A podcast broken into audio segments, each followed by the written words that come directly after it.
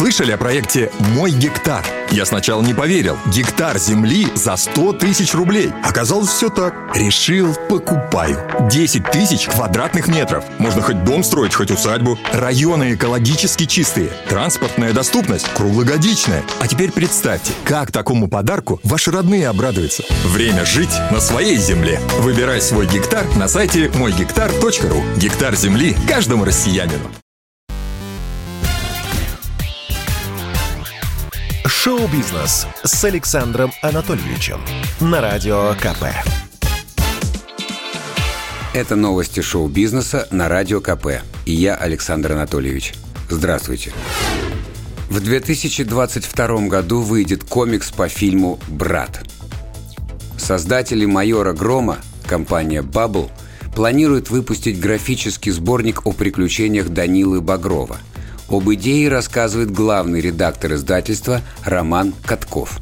Это будет не копирование культовой картины, а сборник нескольких историй про Данилу. И это не может не радовать. Первую и вторую части дилогии «Брат» отечественные зрители знают наизусть. Так что новые сюжеты у персонажа Сергея Бодрова-младшего должны пользоваться огромной популярностью. Создатели обещают больше подробностей в ближайшее время. Напомним, Картина Алексея Балабанова вышла в 1997 году. По сюжету главный герой Данила Багров возвращается из армии и отправляется в Петербург к своему брату-бандиту. И сразу следом еще одна новость от издательства «Бабл». В 2023 году выйдет фильм о детстве майора Грома. Над картиной будет работать та же команда, что и над «Чумным доктором». Действие развернется в Петербурге 90-х. Папа Грома работает милиционером.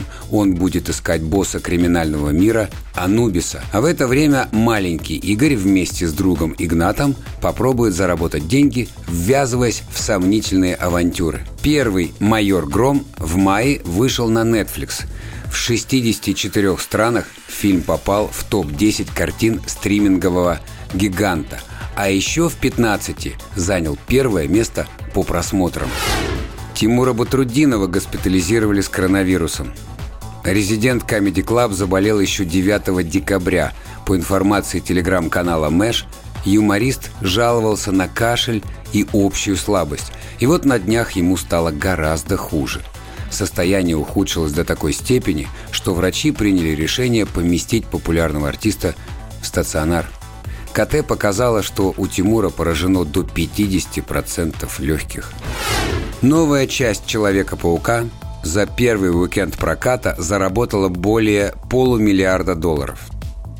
Студия Sony очень осторожно прогнозировала своему детищу на старте 130 миллионов. Но реальные цифры оказались гораздо более впечатляющими.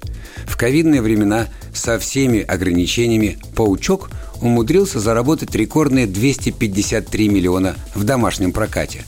Международная касса принесла кинокомиксу не менее фантастические 334 миллиона зеленых. Итого в копилке «Человека-паука» после первых выходных красуется 587 миллионов долларов. Отметим, что «Человек-паук. Нет пути домой» первый фильм, который после начала пандемии в премьерные выходные преодолел рубеж в 100 миллионов.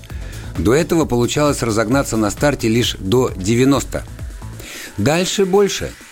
Так много, сколько заработал «Паук» за премьерный уикенд, не собирал никто за все время коронавирусного проката. До этого рекордсменом был «Шан-Чи» с суммой в 224 миллиона. Впрочем, секрет успеха в данном случае прост. Сценаристы объединили в новой ленте сразу трех Человеков-пауков – с золотым актерским составом в виде Тоби Магуайра, Эндрю Гарфилда и Тома Холланда. Грех было ожидать меньших деньжищ. Это был выпуск новостей из мира шоу-бизнеса на Радио КП. Меня зовут Александр Анатольевич. До встречи завтра. Пока. Шоу-бизнес с Александром Анатольевичем на Радио КП. Это спорт неприкрытый и не скучный. Спорт, в котором есть жизнь. Спорт, который говорит с тобой как друг. Разный, всесторонний, всеобъемлющий. Новый портал о спорте – sportkp.ru О спорте, как о жизни.